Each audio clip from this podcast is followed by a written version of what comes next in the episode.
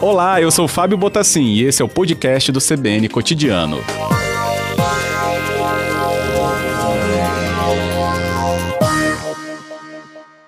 Boa tarde, Rodrigo. Bem-vindo. Obrigado por aceitar nosso convite. Boa tarde, Fábio. Boa tarde aos ouvintes e obrigado pelo convite. Bem, não é uma mudança tão simples assim, né, sobre as questões ligadas à comprovação de dolo. Realmente pode ter impacto no combate à corrupção, Rodrigo? Fábio, com certeza com certeza impacta o combate à corrupção. Essa lei de improbidade administrativa, ela já tem praticamente 30 anos, né? E foi um marco né, na, na história do Brasil no combate à corrupção.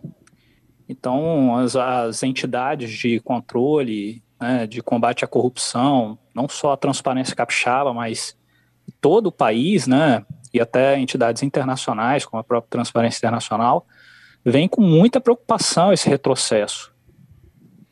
Pois é, e isso acontece no momento em que a gente está tão é, atento, por exemplo, né, a questões ligadas a gastos da pandemia, né, inclusive é, o próprio Congresso muito se debruçou, ainda se debruça porque a gente tem uma CPI em andamento e na CPI mesmo eles falam tanto sobre essa questão do dinheiro destinado aos estados e uma narrativa construída sobre né, o direcionamento né, dos recursos, enquanto que os dispositivos para se assegurar que os recursos então tivessem aí sua destinação correta ou quem é o gestor e deveria ter dado essa destinação acaba trazendo essa fragilidade um pouco, né, também em relação a essa cobrança pela, pelo fim da corrupção, Rodrigo?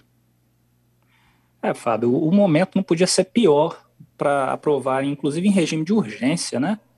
Uma legislação, né, mudanças numa legislação de controle e combate à corrupção. A gente está num momento de emergência e, como a gente sabe, os momentos de emergência, eles também prevêem, né, e isso de maneira muito correta, né, de maneira é, acertada que alguns gastos públicos sejam feitos com uma dispensa de licitação. Isso para quê? Para que o gestor tenha agilidade nos processos de compra, porque a gente sabe que o processo de compra pública é muito engessado, né?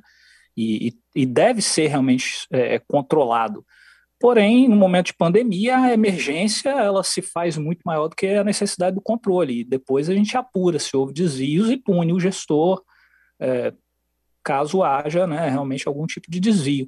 Então o momento não podia ser pior, tá, Fábio? Eu, eu sinceramente, eu, eu acredito muitas vezes que o nosso Congresso ele se desalinha totalmente da vontade popular ou da realidade do nosso país quando propõe esse tipo de, eh, de, de projeto em caráter de urgência. E, e, eu acho que é importante, eu não sei se o ouvinte, é claro, né, todo, a maioria dos, dos ouvintes da CBN são muito bem informados, mas se as pessoas estão familiarizadas com, com a lei de improbidade administrativa, né, mas ela impede justamente que o gestor cometa erros por omissão ou ação, né, e que se, faça, que se façam desvios do dinheiro público, que é o erário, é o dinheiro que você, que eu, que contribuinte, é, que nós todos pagamos em impostos, em tributos, que pesa no nosso orçamento, né, e que vai para o gestor é, executar esse orçamento, então é evidente que nenhum de nós quer que esse dinheiro seja mal gasto. Para isso existe essa legislação que é robusta, tipifica quais são os crimes de improbidade, e vale destacar que improbidade é aquele ato né, ilícito, ilegal, que o gestor público comete, só o gestor público, no caso, é, em ação de mandato público. Então, há uma legislação robusta nesse sentido, e a gente não pode fraquejar ou flexibilizar especialmente nesse momento e com a urgência que foi votada. Chama muita atenção, eu, eu queria destacar isso, que é, até mesmo assim, uniu governistas, né, aliados, partidos do, aliados ao governo, e partidos de oposição, como o PT. Né, PSL e PT votaram a urgência desse projeto. É, é algo impressionante o consenso que se formou na necessidade de, de aprovar um projeto desse em caráter de urgência. E a urgência, como sempre, ela não permite o debate, o diálogo, o aperfeiçoamento. É óbvio que a lei de improbidade administrativa tem quase 30 anos, ela precisa ser aperfeiçoada. É óbvio que o processo administrativo público precisa passar por aperfeiçoamento, né? Até mesmo para que se torne mais é, coletivo, né? mais inclinado ao desejo das pessoas. Mas assim, dessa forma, não, não, não é prudente, não é aceitável. Desculpa, voltei aqui, é, a conexão que falhou, mas é que bom que você realmente fez essa colocação sobre né, a explicação do termo e da lei, que já até explicava aqui dois ouvintes que eu já tinha recebido né, um pouquinho de dúvida, e é importante que esse esclarecimento seja dado, porque o nome pode até ser uma barreira para entendimento imediato, né, improbidade administrativa, mas aí Rodrigo Rossoni, que é o nosso convidado, já trazendo essa análise, ele é secretário-geral da Transparência Capixaba. Tem um ponto importante né, é, sobre é, as consequências que essa improbidade, então, ela tem quando a gente aborda outros temas que são até mais próximos, né? Vide aí tudo que a gente tem de histórico da política brasileira, por exemplo, né, como nepotismo, a carteirada, o enriquecimento ilícito. Então, tudo isso fica muito mais difícil ser comprovado né, diante né, de uma alteração assim. É, eu até estava lendo alguns artigos né, em relação a isso, de que a pena é, propriamente dita, né, para, por exemplo, enriquecimento ilícito, ela pode até ser aumentada né, ou se tornar mais rígida, só que a comprovação no meio do caminho, que é essa lei da improbidade, fraqueja. Então você não, não passa sempre para o nível superior mais rígido, você tem essa barreira é, anterior, no caso aí, né, no que a gente está conversando agora, o que traz esse enfraquecimento, como o Bruno também lembrou aqui, enfraquece-se e muito. Não é isso, Rodrigo, o que você também pode analisar? É, Fábio, é, é, importante perceber que, mesmo com o aspecto de, de modernidade, é, essas alterações que, estão, que foram propostas e aprovadas pela Câmara, que agora seguem para os Senados, é, é, é, também fazer a sua aprovação e posteriormente para a sanção do presidente Jair Bolsonaro, que muitas vezes elas vêm, elas vêm disfarçadas. A gente tem que ter muito cuidado que inclusive eu tive a oportunidade, né, é, as entidades de controle social de todo o país se juntaram numa pressão muito grande para impedir a urgência nessa votação, não impedir a aprovação, mas impedir a urgência. Por quê? A gente queria o debate, Sim. né? A gente queria o diálogo com a sociedade civil, o diálogo com os especialistas. Então, eu tive a oportunidade de ver algumas explicações, principalmente dos governistas, né, de dois, especificamente dois parlamentares do PSL, uh, deputado Vitor Hugo e deputado Carlos Jordi, e as uhum. explicações são falaciosas. É, me desculpem as pessoas que concordam, mas não dá para aceitar que o, que o argumento é, seja esse, de modernização da lei, quando você tem esse tipo de pegadinha.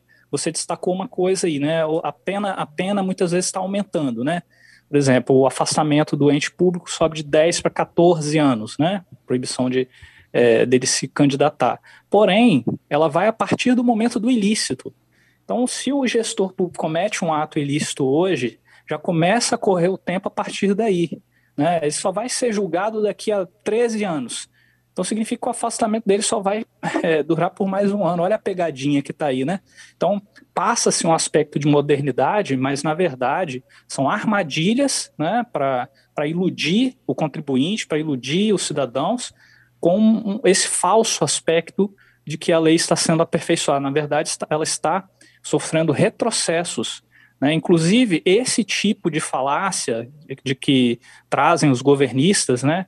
mas olha, é, as pessoas que estão com narrativas contra a modernização da, da lei de. É, da lei de improbidade, essas pessoas não sabem o quanto isso afasta o gestor público que comete erros sem dolo, né, sem a intenção, é, de como isso afasta o mal, os, gestor, os bons gestores. Não, na minha opinião, isso afasta os maus gestores. Né? É um argumento totalmente falacioso, né? fantasioso.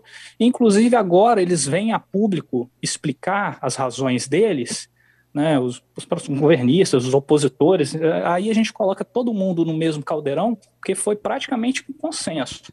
Né? Uhum. 400 e poucos votos contra 61 é, contra, né? Inclusive, a bancada capixaba votou em peso, né? Nove votos a favor, um voto contra. O deputado é, Felipe Rigoni foi o único que votou contra.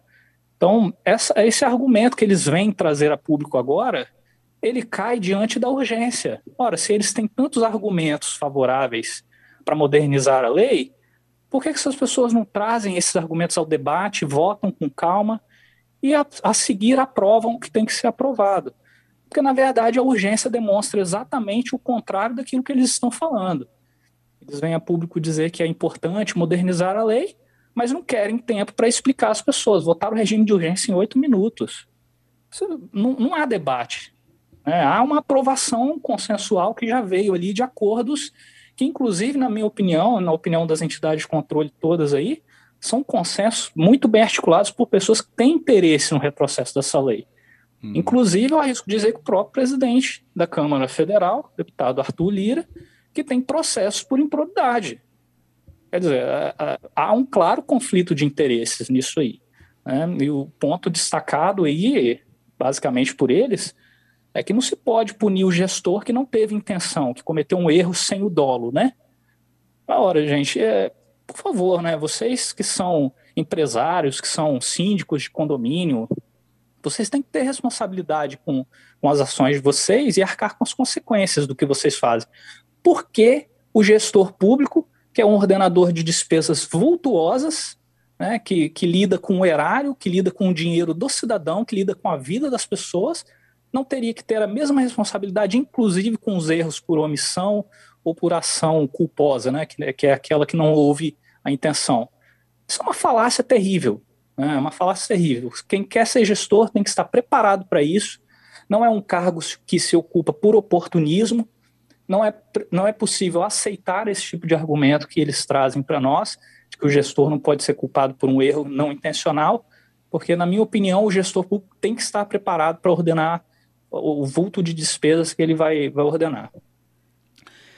É, eu fico espantado mesmo com isso e como que o impacto é gigantesco e com essas palavras mais claras nessa explicação, né, isso realmente é, fica nítido para a gente. No sentido também, né, Rodrigo, que o gestor, né, independente da instância em que ele esteja inserido, e a gente lembra, tem órgãos auxiliares, né, tem os, os, os mecanismos de controle né, nos seus diferentes níveis, mas tem. Né, então, é, há embasamentos que são trazidos por ali ou depois pontuados por ali que podem, inclusive, evitar né, é, é, é justamente o, o, problema nessa destinação do dinheiro ou estancar o problema que por vez possa ter acontecido. Não é essa lei né, que vai mudar isso. Inclusive, ela vai mudar justamente a punição, não aí a raiz do problema. E até o Carlos né, apontou isso aqui também comigo enquanto você explicava. Então, é importante que isso seja é, trazido a essa, a, a essa clareza para o ouvinte, justamente para o seu entendimento dessas consequências. Exato, e, e, veja bem, você pontuou muito bem, Fábio, é, os, os, órgãos é, públicos, eles têm controladorias, auditorias, advogados à disposição. O gestor público ele não toma uma ação apenas da cabeça dele, a não ser aqueles que são incompetentes ou inaptos para o cargo, né? Ineptos para o cargo. Então, esses gestores tomam é, é, as medidas de acordo com, com as vozes que soam na sua cabeça. O gestor responsável probo né, que é o contrário do improbo, improbo ele toma a, as, as decisões dele com base no, em tecnicismos, em, em, conhecimentos técnicos, políticos, né? Então, é, a gente não pode imaginar que uma estrutura estatal bancada com dinheiro público assim, né, com tantos auxiliares, tantos cargos auxiliares, é, tenha é, permissão né, legal, legítima, para errar tanto, né? E a gente sabe uhum. que os erros que eles querem cometer aí são outros, né? É, alguns apontamentos aí, né, dos artigos que estão sendo alterados. Própria questão do nepotismo, né? É, eles conseguiram aí com a pressão popular fazer um adendo a essa modificação, mas vai, vai permanecer o entendimento do STF em relação ao nepotismo. Mas eles tentaram passar aí a permissão para o nepotismo. É, para o ouvinte entender como isso é absurdo, o que eles estavam tentando aprovar é que o nepotismo só seria crime caso seja provado que o gestor público tinha a intenção ou tinha uma má intenção por trás daquele nepotismo. Veja bem como é absurdo. Se eu me torno governador, prefeito, ou presidente, ou ministro, ou secretário de Estado, é, eu posso contratar ali para ser para um cargo político, né, de acordo com a súmula do STF, eu posso contratar para o cargo político a minha esposa, meu filho, o meu irmão, a minha irmã, e isso não vai se tornar nepotismo a menos que eu tenha a intenção. Ah, eu contratei a minha esposa com a clara intenção dela cometer um desvio aqui com, com dinheiro público. Veja como era absurdo é, a intenção dos deputados que agora querem dar um aspecto de modernidade para essa lei. Ainda bem que esse ponto, que era um dos mais críticos, caiu. mas permaneceram outros, né? A questão da, da punição, como eu falei. Olha, outro absurdo. Se o gestor público é prefeito ou secretário municipal, de estado que seja, e ele comete um, um, ato de improbidade, ele é processado e impedido de exercer um cargo público, ele só fica impedido de exercer o cargo público igual ao que ele ocupava no momento do ilícito. Ou seja, se o prefeito cometeu um ato de improbidade, foi processado, condenado, perdeu o cargo e não vai poder se, se candidatar novamente para prefeito, mas vai poder se candidatar para governador, vai poder assumir um cargo de secretário, é, ou seja, é uma carta branca que essa, que essa gente queria para continuar cometendo ilícito de maneira impune. Né? E isso aí passou, quer dizer, está nessa nova lei que foi aprovada. A gente não pode aceitar. A sociedade civil tem que começar agora, e a partir de hoje, a pressão no Senado Federal, para que essa lei não seja aprovada lá e não siga para a sanção do presidente Bolsonaro, cujas propostas principais na época de campanha era o combate à corrupção. Então, se ele sancionar essa lei, é um tanto quanto contraditório. Né? É outro hum. argumento falacioso que eles usam, é a insegurança jurídica que, que causam essas, esses desvios, né? Ah, o gestor público não vai querer mais ser secretário, não vai querer mais ser prefeito, não vai querer ser governador. Ora, a lei está aí há 30 anos, a gente vê qual é a disputa que essas pessoas têm para serem ordenadores de despesa. Isso é uma fantasia que veio na cabeça deles aí para poder passar com um aspecto de legalidade. Né? Não, a gente não pode aceitar esse tipo de argumento, está errado. É, isso aí é, é, é, brincar, é achar que, que, que, a população tem cara de, de bobo, né? É. Talvez é porque não tem essa cara na frente deles, né, Rodrigo? É uma cara é, dispersa, né? Mas depois é, aí é, é, é realmente o, a procura pelo voto de cada um depois é que ganha essa cara. É, a, a, a, corrupção tem esse aspecto, né, de ser um crime sem face, né?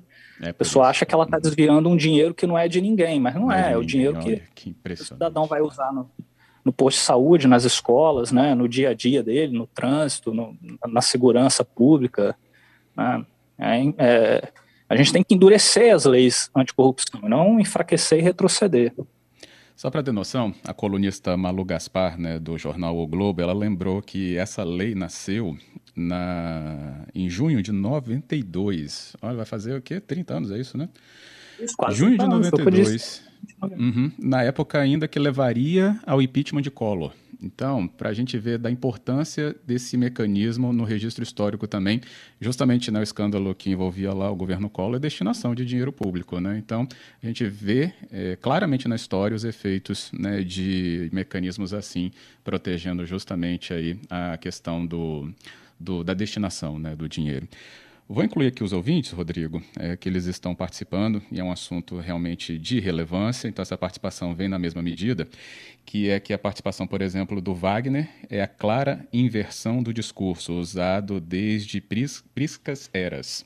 Giovanni diz, e o preparo aqui que você menciona, né, sobre esses que devem ser esses gestores, é um preparo técnico? Eu entendi assim, é, e é justamente isso, não é uma questão só de ter um preparo técnico, né, Rodrigo, mas é que sigam-se os, os, os, os, mecanismos necessários para que o dinheiro né, e o gestor ele tenha justamente o, o, a finalidade né, concluída quando aquela despesa ela é colocada ali no orçamento, por exemplo.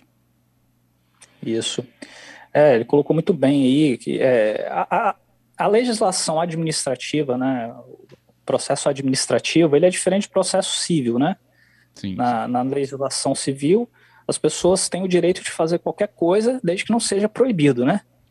É, na, na, no direito administrativo é o contrário, você só pode fazer aquilo que é permitido fazer.